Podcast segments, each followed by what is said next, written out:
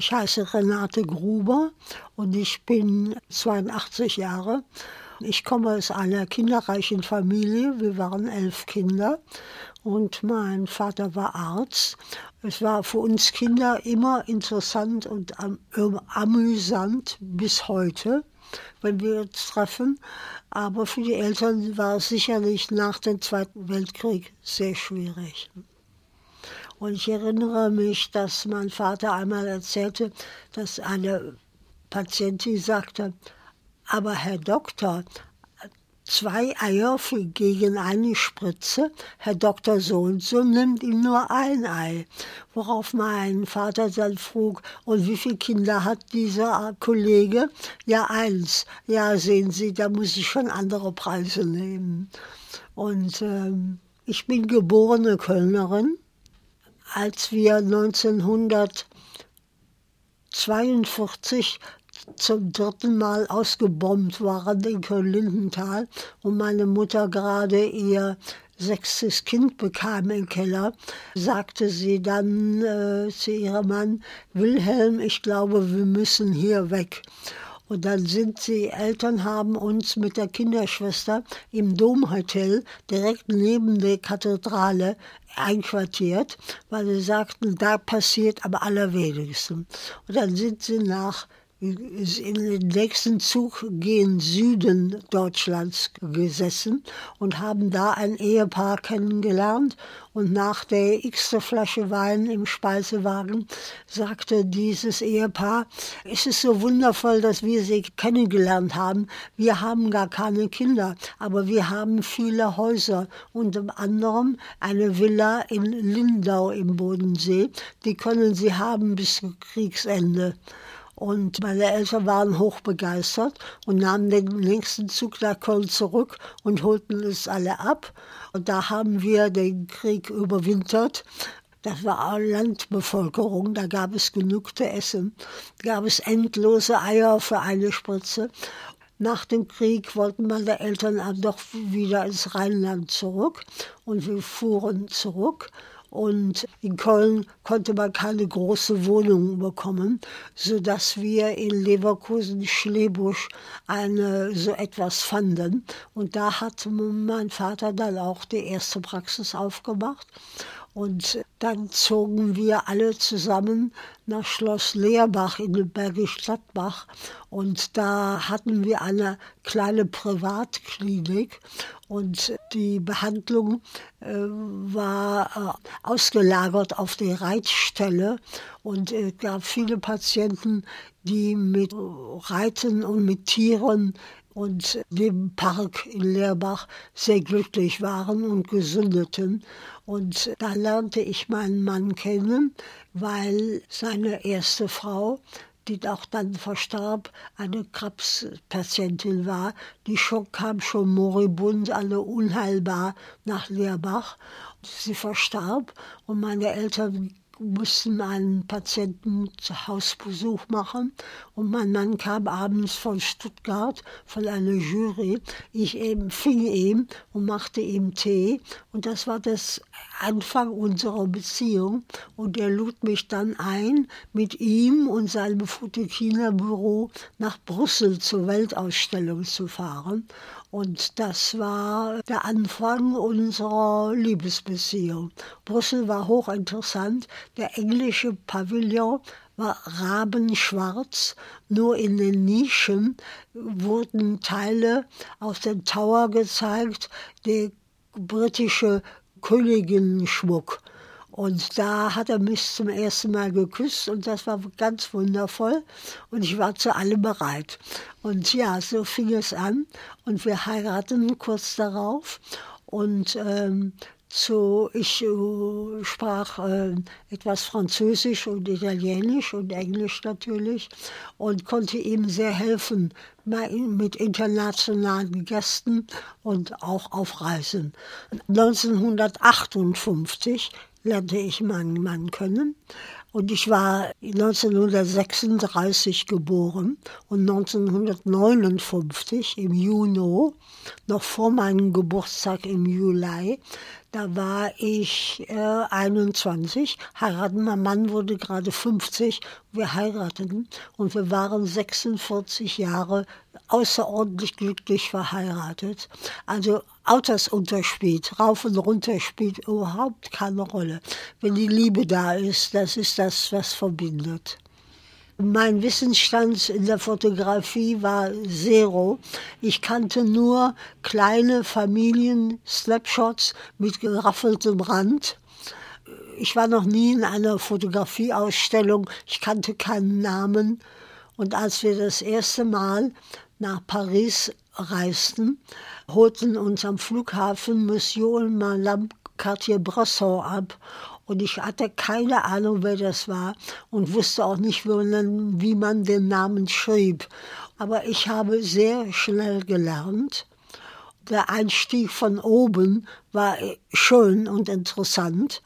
Und große Fotografen sind hochgebildete, liebenswerte Menschen. Und die waren zu mir, kleine Maus, sehr, sehr lieb und nett, weil äh, sie merkten, dass meine Ahnungslosigkeit nicht gespielt war, sondern die, die reine Tatsache war. Es war äh, das Aussuchen für eine weitere Ausstellung auf der Fotokina und auch Kontaktpflege und auch andere Fotografen, die wir dann in Paris trafen, derselbe Grund.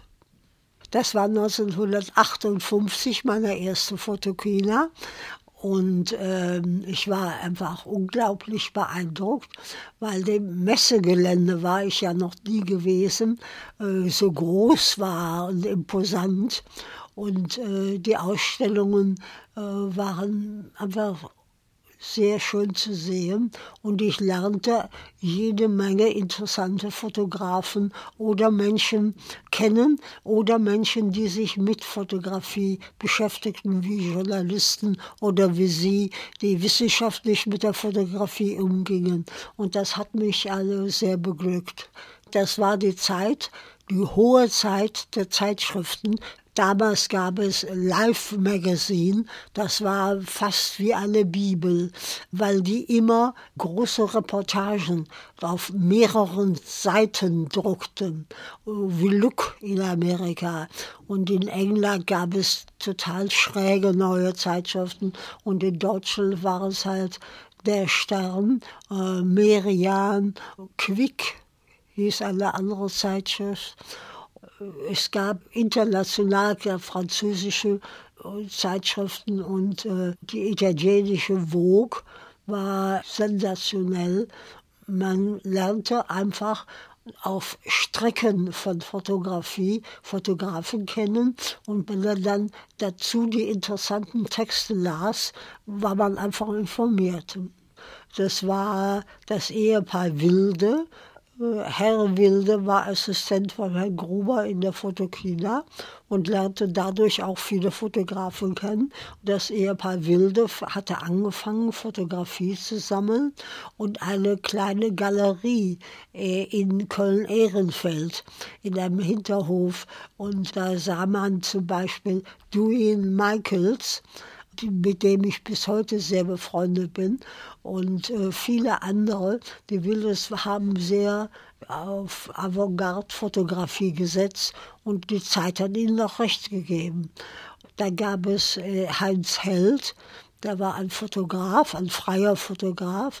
In der Dasselstraße äh, wohnte er und parterre hatte er einen Schauraum und da hat mein Mann noch öfter zur Eröffnung gesprochen.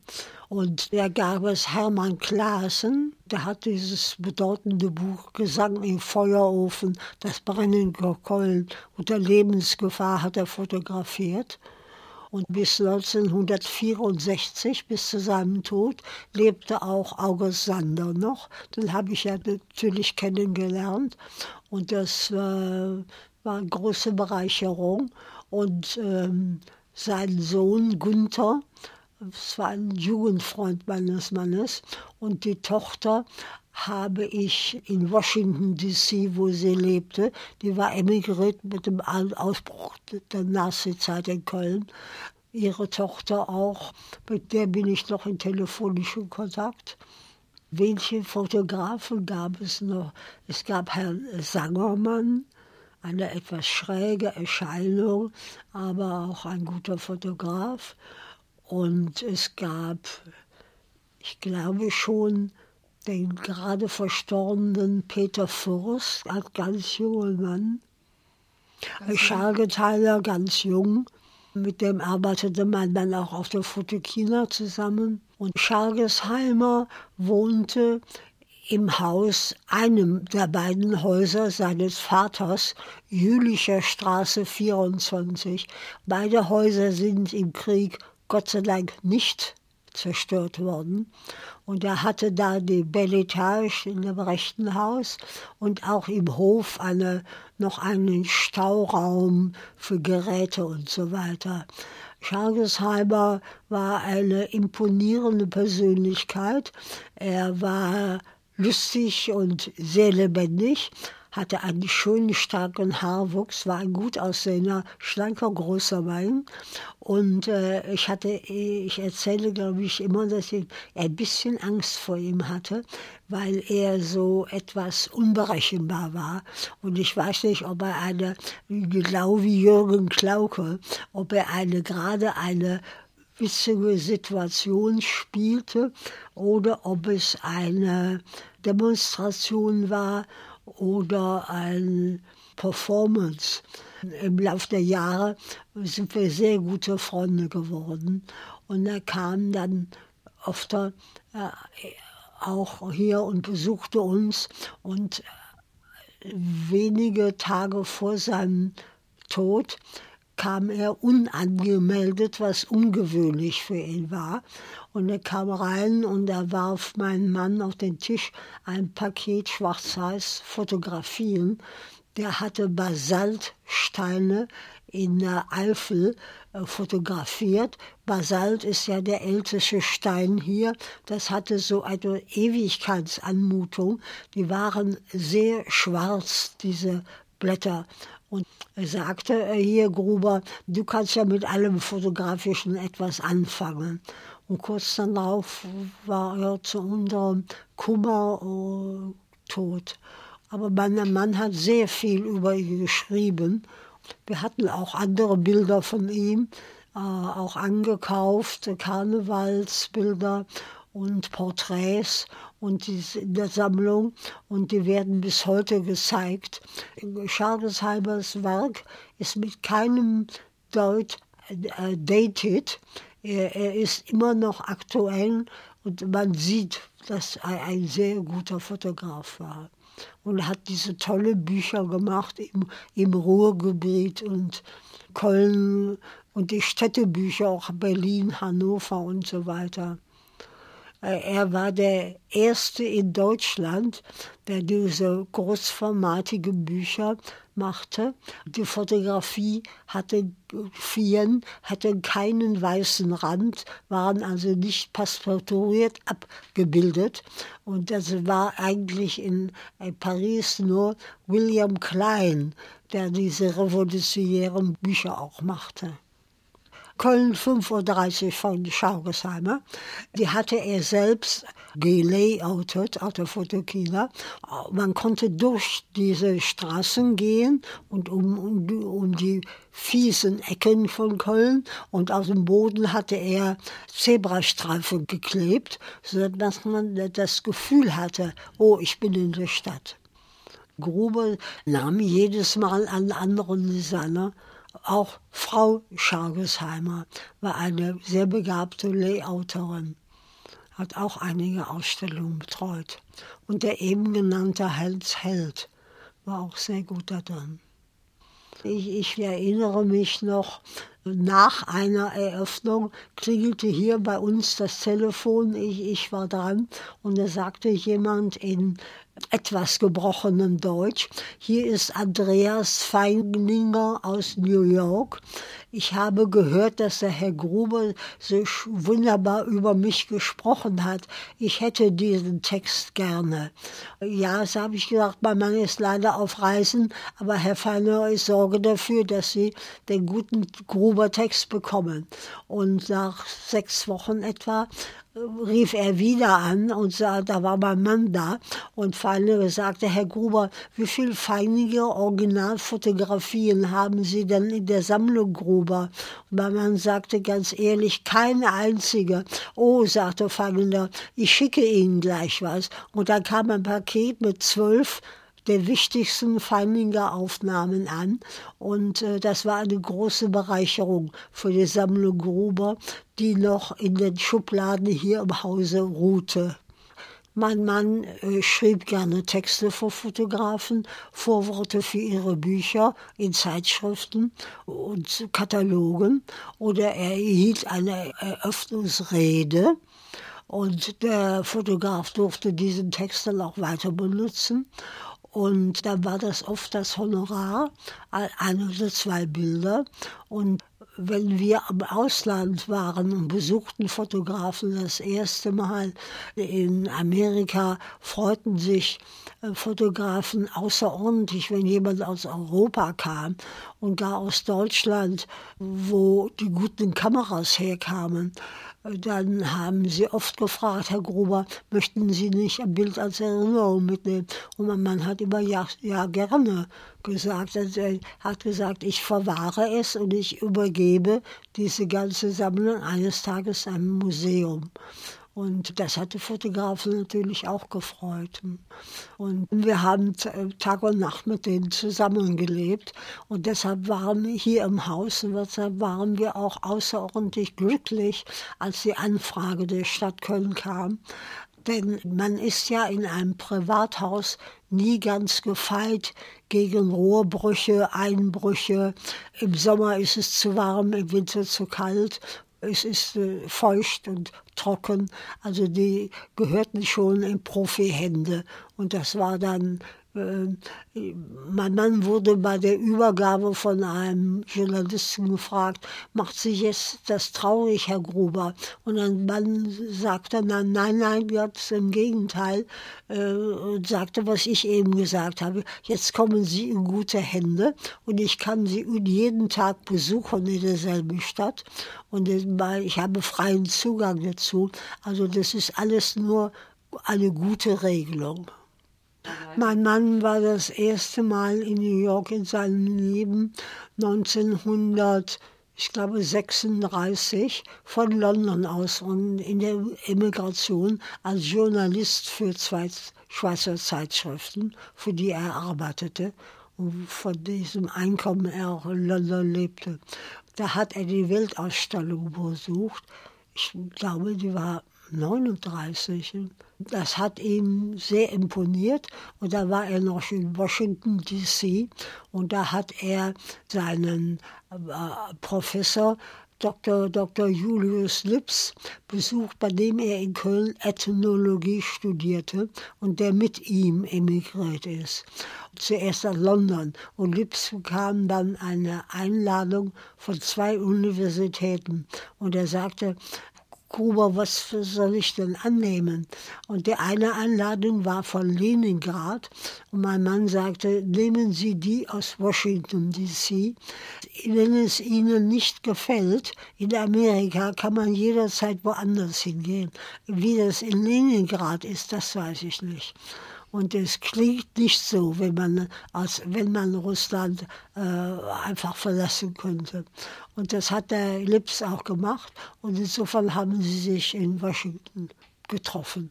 Mein Mann hat nach dem Zweiten Weltkrieg für die Fotokina 1950 und 1951 New York besucht.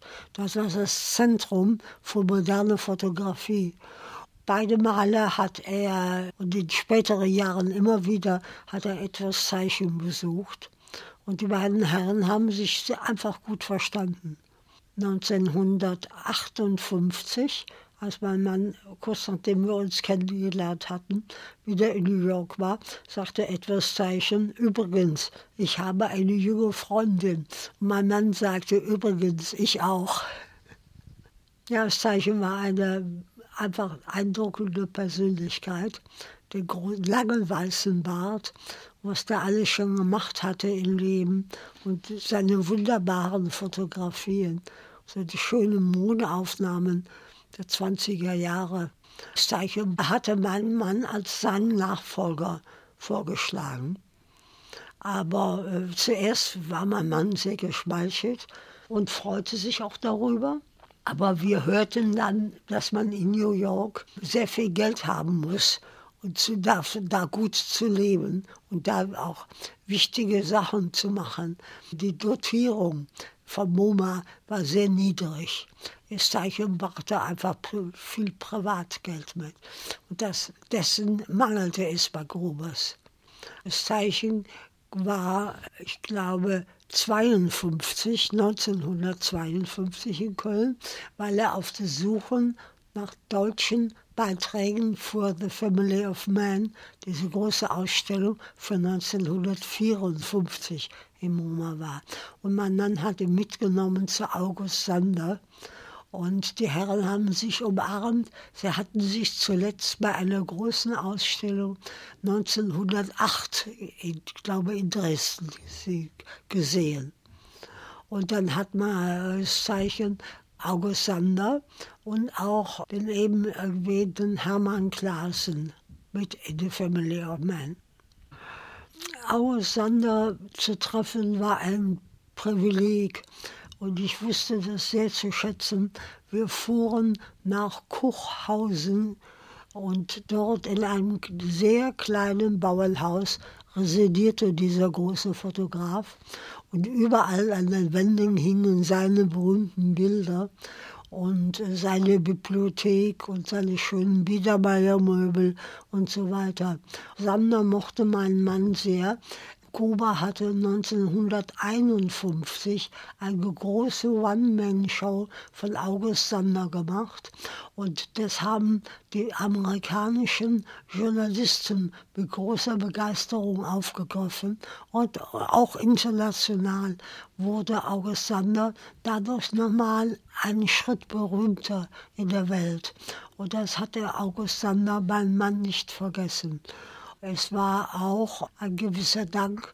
Mein Mann hatte sehr wesentlich dazu beigetragen, dass die Stadt Köln von August Sander mehrere Mappenbilder gekauft hat. Und das half dem Ehepaar Sander damals, äh, die hatten sehr wenig Geld, mussten sehr eingeschränkt leben und äh, der Mappenankauf brachte äh, Geld in die Haushaltskasse von Sanders. Und das war nicht vergessen. Ja, und äh, ich bekam auch etwas von den Freundlichkeiten ab. Und wir waren da Gäste in Kuchhausen und es gab einen sehr schönen Kaffee und eine Torte. Und wir haben, der Günther Sander war mit dabei, der eine Sohn von August Sander, der den Krieg überlebt hatte. Und äh, der kümmerte sich sehr liebevoll um den Vater und hat auch zum Weltruhm des Vaters wesentlich beigetragen. Und Günther machte auch damals schon Abzüge von den Sander-Negativen, weil er das genau gelernt hatte, wie sein Vater diese Bilder kopiert hatte. Vater und Sohn verstanden sich gut. Gunther Sander hatte auch einen, schon einen kleinen Sohn, Gerd Sander, der heute der Urenkel von August ist und den Nachlass geerbt hat von Gunther. Und er hat ihn zwar großenteils übergeben der Sparkasse Stadt Köln, Bonn. Dadurch haben wir das wunderbare Aue Sonderarchiv in Köln, das so weltweit arbeitet und sehr bedeutend für die wissenschaftliche Aufarbeitung mit Gerd Sander zusammen von August Sander arbeitet. Äh, August Sander war ein zierlicher kleiner Herr mit weißen Haaren, einer großen dunklen Brille und er konnte wunderbar erzählen von früher, als die Kinder klein waren und als er in den Westerwald loszog mit seiner Kameratasche über die Schulter dort die Bauern fotografierte. Robert Gorninger, das war SPD. Mein Mann kannte Herrn Gorninger von vor dem Krieg. Als alte Faschisten haben diese Dinge zusammen gemacht. Und der Robert Gorninger war überzeugt von dem Erfolg der Fotografie, auch für Köln. Und mit äh, mein Mann trug Herr, Herrn Oberbürgermeister Gorninger vor, er solle doch die Deutsche Gesellschaft für Fotografie gründen, was sie auch zusammentaten. Und die gibt es ja bis heute mit 1500 berufenen Mitgliedern. Und ich bin ein Ehrenmitglied. Ich bin ein bisschen die Mutter Courage der Gesellschaft. Wenn sie Probleme haben, kommen sie immer und ich kann gut helfen. Ich tue das ja auch gerne. Und äh, Gorlinger hat auch äh, sein äh, Rathausauto äh, mit Chauffeur meinem Mann zur Verfügung gestellt. Mein Mann konnte weder Auto fahren, noch hatte er eins. Und äh, das Zeichen bitte auseinanderzubringen, zusammenzubringen, das war in einem, mit einem solchen Auto. Es gab in ganz Europa Museen, die Ausstellten, Universitäten und so. Aber man hatte das Ganze mit der ersten Fotografie 1950 angekurbelt. Die Fotografie hatte dann einen Siegeszug irgendwie durch Europa, durch die Welt. Und später und jetzt finde ich es auch interessant, dass es Bücher gibt, und jüngere Kollegen, zum Beispiel in der Türkei, die die Geschichte der türkischen Fotografie aufgearbeitet haben. Frankreich sowieso, Italien, Polen, Russland. Also die Fotografie ist eigentlich überall erforscht. Am 19. August 1839 wurde in Paris in der Akademie der Wissenschaft die Erfindung der Fotografie verkündet. Und in ein bis zwei Tagen äh, vor der internationalen Pressekonferenz. Und diese Presseleute rasten nach Hause und in ein, zwei Tagen war das eigentlich in jedem Land Europas irgendwie in der Zeitung. Ja, und ich habe eines Tages zu meinem Mann gesagt, das ist doch ein gutes Datum, um in Köln Fotografen und Fotopresse und Sammler und Galeristen einzuladen und diesen Geburtstag der Fotografie zu feiern. Und das machen wir auch in diesem Jahr wieder. Im vergangenen Jahr war ich im August durch meinen Schlaganfall sehr gehandicapt und konnte das nicht machen. Aber die Deutsche Gesellschaft für Fotografie hat es mit einem Kölner Galeristen gemacht und das muss auch sehr nett gewesen sein. Ich erinnere mich, dass Will McBride einmal völlig ausflippte und seine wunderbaren Fotografien zerriss, die er für einen Sammler mitgebracht hatte. Der Sammler hatte aber alte Abzüge aus seinen frühen Jahren. Das ist ja bei Sammlern immer so, auch in der bildenden Kunst. Man möchte den frühen Kokoschka haben. Der Sammler sagte, nein, Will, Dafür habe ich dir das Geld nicht gegeben, ich möchte die frühe Bilder. Und da bekam Wilbert Breit einen ziemlichen Tupsesanfall und schrie, diese sind hier genauso gut und wie kannst du mein Werk so einteilen und verurteilen das später und zerriss diese Bilder zu meinem Entsetzen. Äh, ich hätte auch die, gerne diese späten, wir haben zwar unendlich viele, er hat uns immer welche geschenkt und da hängt eins an der Wand. Und ich weiß nicht mehr, warum ich die schönen Blumenstrauß bekommen habe. Es kam auch von auswärts. Freddy Langer kam zum Teil aus Frankfurt. Der schreibt ja immer in der FAZ von der Fotografie. Doch kamen auch Freunde von auswärts. Lucia Moholi, die war die erste Frau von Moholi. Mein Mann hat sie in der Emigration in London kennengelernt, weil Lucia sich genauso wie mein Mann interessierte für Mikroverfilmung. Mein Mann schätzte Lucia die war auch eine gute Fotografin und äh, er hat sie eines Tages in Zürich besucht und sie hat sich sehr gefreut darüber. Hat mein Mann auch ein Bild geschenkt, das ist in der Sammlung. Ein wunderbares London-Hafenbild. Dann hat mein Mann eine Ausstellung gemacht, der hatte den Titel Vor 50 Jahren. 1928, so war das Jahr, da waren, gab es viele interessante Ausstellungen in Europa und auch viele bedeutende Bücher erschienen und so weiter. Und äh, Lucia hat er eingeladen nach Köln zur Fotokina, dass sie ihren kleinen Ausstellungsteil denn das war die, vor 50 Jahren hat die Ausstellung Herbert Molderings, der Kölner Wissenschaftler, hat die betreut. Und da kam Lucia und ich habe mich direkt mit ihr angefreundet. Ähm, sie war äh, eine für mich total emanzipierte, interessante Frau. Und sie hatte einen tollen Kopf mit grauen Haaren.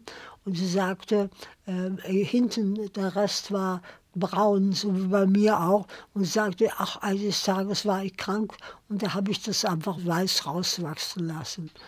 So mache ich das jetzt auch. Sie hat ein fantastisches Profil und ist auch oft fotografiert worden.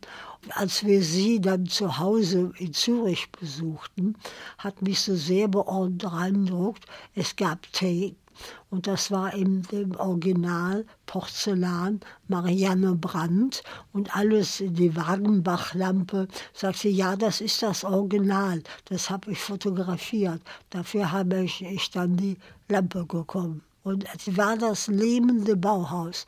Es war alles rundherum von diesen großen Bauhauskünstler-Originale. Das war eine Tiefparterre-Wohnung, mit halben Fenster von der Straße her kam Licht rein.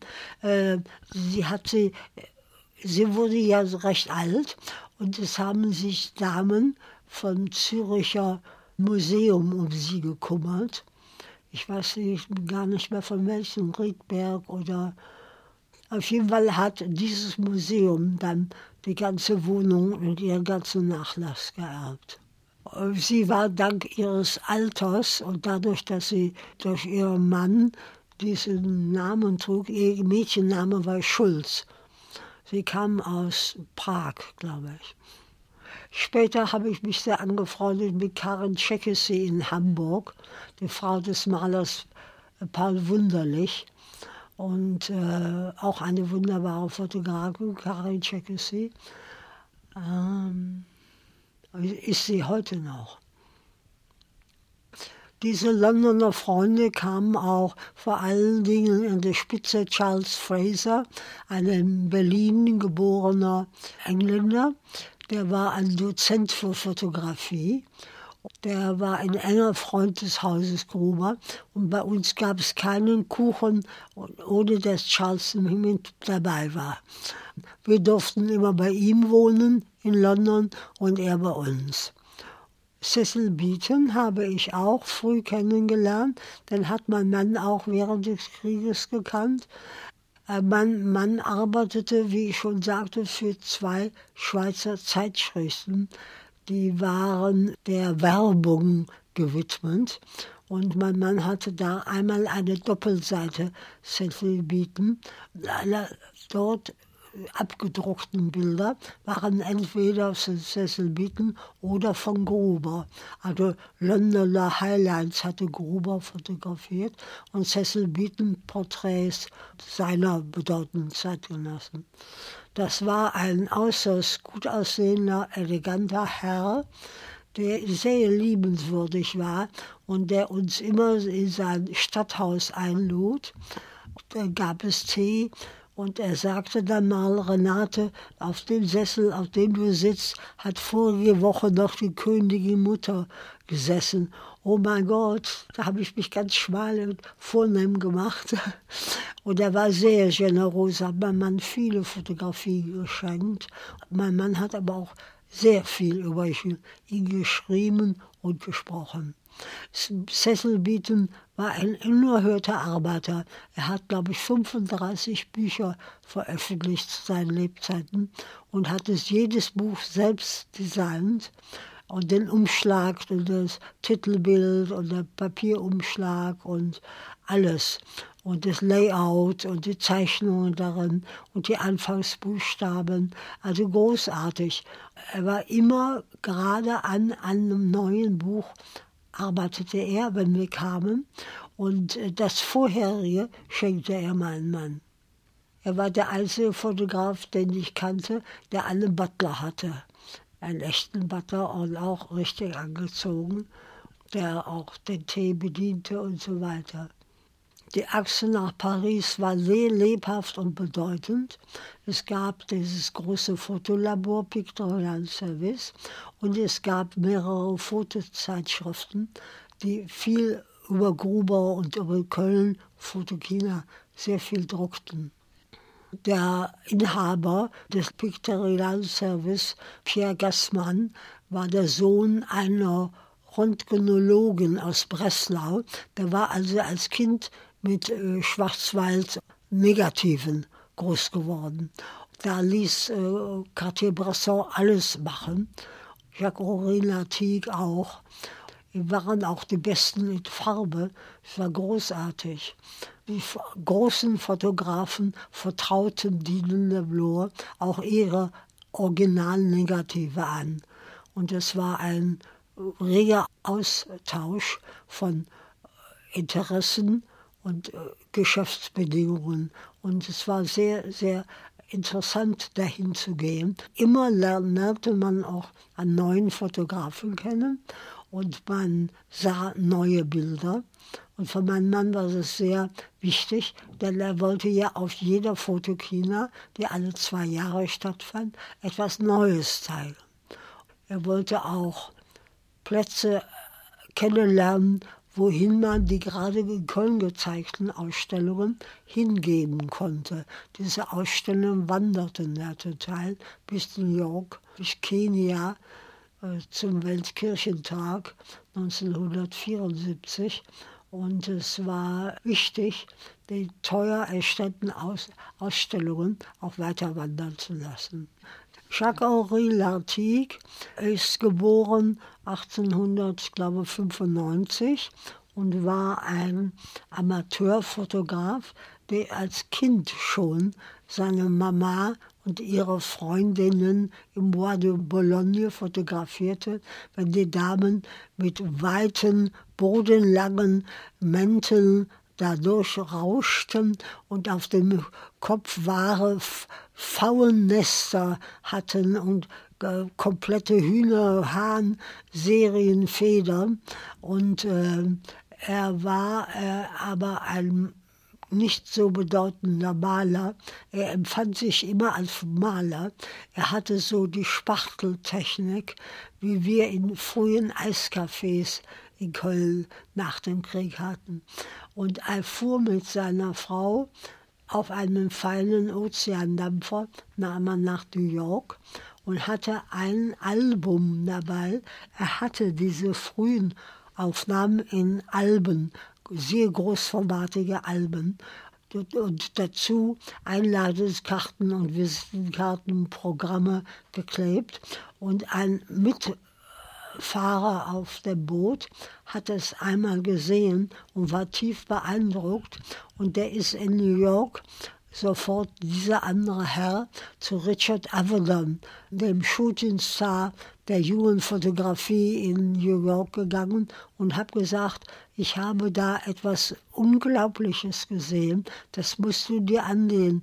Die Herrschaften wohnen in dem und dem Hotel, da wirst du sie schon finden. Und Avedon war genauso beeindruckt und hat das Album dem Direktor äh, vom MoMA gezeigt. Ich glaube, es war damals noch Beaumont New Hall. Und der hat sofort eine Ausstellung gemacht. Und mein Mann hat 1963 in der Fotokina auch eingebracht. Und Jacques-Henri Lartigue war ein sehr graziöser, sehr schmaler, großer Herr mit weißen, silbrigen Haaren. und hatte eine entzückende Frau.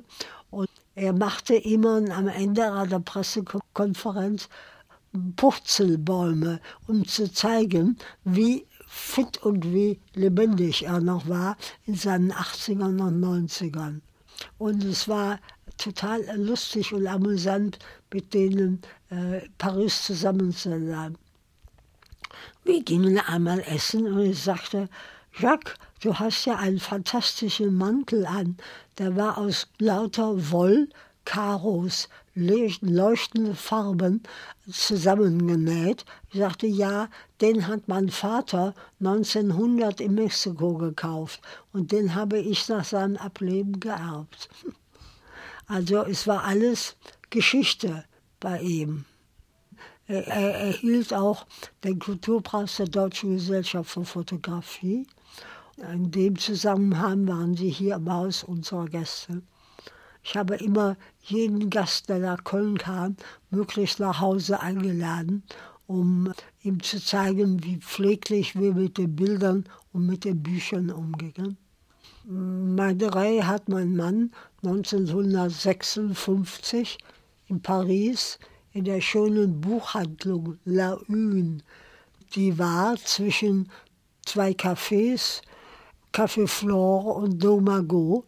Und die musste vor einem Jahr, nach 100 Jahren Tradition, da weg, weil der Hauseigentümer hat für viel mehr Geld, als man mit Büchern und Kunstbüchern verdienen kann, hat er an eine Modefirma vermietet. Und Laune sind dann um die Ecke gezogen, hinter der Café de Magot. Aber die machen auch, ist keine richtige Buchhandlung mehr, die machen äh, Ausstellungen in ihren Parterre-Räumen und sind auch ein bisschen liiert mit der Agentur Magnum. Das ist ja schon mal gut, das ist ja eine, eine großartige Agentur.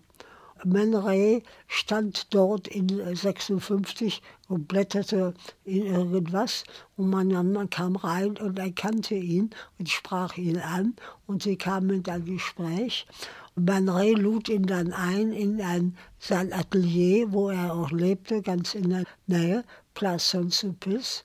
Und da ging mein Mann auch nächsten Tag hin und er war ganz begeistert und durfte sehr, Schränke voll mit Fotografie sehen und lernte auch Madame kennen, Julie. Und als wir das erste Mal nach Paris flogen, 56, und wir sind auch ein- und zweimal mit dem Auto gefahren. Aber ein Auto in Paris ist sehr teuer in einer Garage unterzustellen. Und ein deutsches Auto, wir dachten, die schlagen uns die Scheiben an. Recht hatten sie ja auch gehabt. Äh, bestimmte Leute. Und, äh, aber wir haben es immer gut untergestellt. Und es ist nichts passiert. Deshalb sind wir gelegentlich auch geflogen. Der erste Kunstmarkt 1967, da haben wir Dr. Grüters Milchglasscheiben gekauft. Und das waren Glasscheiben, dazwischen war Milch gepresst. Und Dr. Guter ist ein reizender Kölner, wurde dann Schreiner und ist auch heute mein Hausschreiner und hat bei mir im Schlafzimmer nebenan die Ballettstange an die Wand gemacht, damit ich besser stehen lerne. Und Dr. Grüters Milchglasscheiben, wir waren to total begeistert und wir glaubten, einen kommenden Künstler entdeckt zu haben und haben Freunde überredet, doch auch diese Milchglasscheiben zu erwerben. Und unser Freund Georg Stefan Troller sagte neulich mal, Renate, wir waren in unserem Kenner in Paris und da haben wir den alten Koffer mit meinen frühen Fotografien rausgeholt und da roch es etwas streng. Das waren diese, du hast mich da reingeschwätzt, Dr. Grutes Milchglasscheiben. Aber dieser Künstler ist nie berühmt geworden und deshalb, was, was soll ich mit dem Dr. Grutes Milchglas? Ich habe gesagt, wegwerfen oder weiter verschenken. Das haben wir auch gemacht gerochen auch. in Gürzenich. Das war lustig. Da war Musik überall. Da gab es was zu trinken in jeder Ecke. Da gab es noch keine Kojen oder die hatten keinen Tisch, wo da was drauf stand und wo ein Blumenstrauß stand und wie heute das Flasche Champagner. Das wurde auf dem Boden gezeigt und Dr. Grüter drapierte seine Milchglasscheiben alle auf dem Boden. Es war ein Vergnügen. Wir sind zwei oder dreimal hingegangen. Ich kann mich an Fotografie nicht erinnern. Der Neumarkt der Künste hieß es dann etwas später. Der war auch sehr besucht. Gürzenich hat ja schon große publizistische Auswirkungen gehabt. Und jedes Jahr kamen mehr Gäste, auch aus dem Holland, Belgien und so weiter. Und wir erzählten auch jedem Freund, Freundin, du musst kommen, da ist was los und du kannst fantastische Sachen sehen. Ich erinnere mich sehr gut an die barocke Persönlichkeit von Peter Ludwig. Frau Irene war ja eine feinere, stille Dame. Beide hatten promoviert über Picasso und äh, beide kamen aus Elternhäusern, wo alte Kunst gepflegt und auch gesammelt wurde. Und äh, Peter Ludwig war äh, total freundlich zu uns und nett und sagte immer, ihr sammelt Fotografie, ich bleibe bei der Kunst, bei der wahren Kunst. Ich bin nicht ganz sicher, ob es 72 war oder ob es 76 war. Und ein paar Journalisten, die schon frühzeitig nach Europa gekommen waren, zu Fotokina, haben die auch gesehen und waren total begeistert und wollten diese Sammlung äh, uns abkaufen nach Amerika. Und da meldete sich Kurt Hackenberg, der, der legendäre Kulturdezernent der Stadt Köln, den mein Mann auch schon vor dem Kriege kannte. Und der sagte, Gruber, was haben Sie?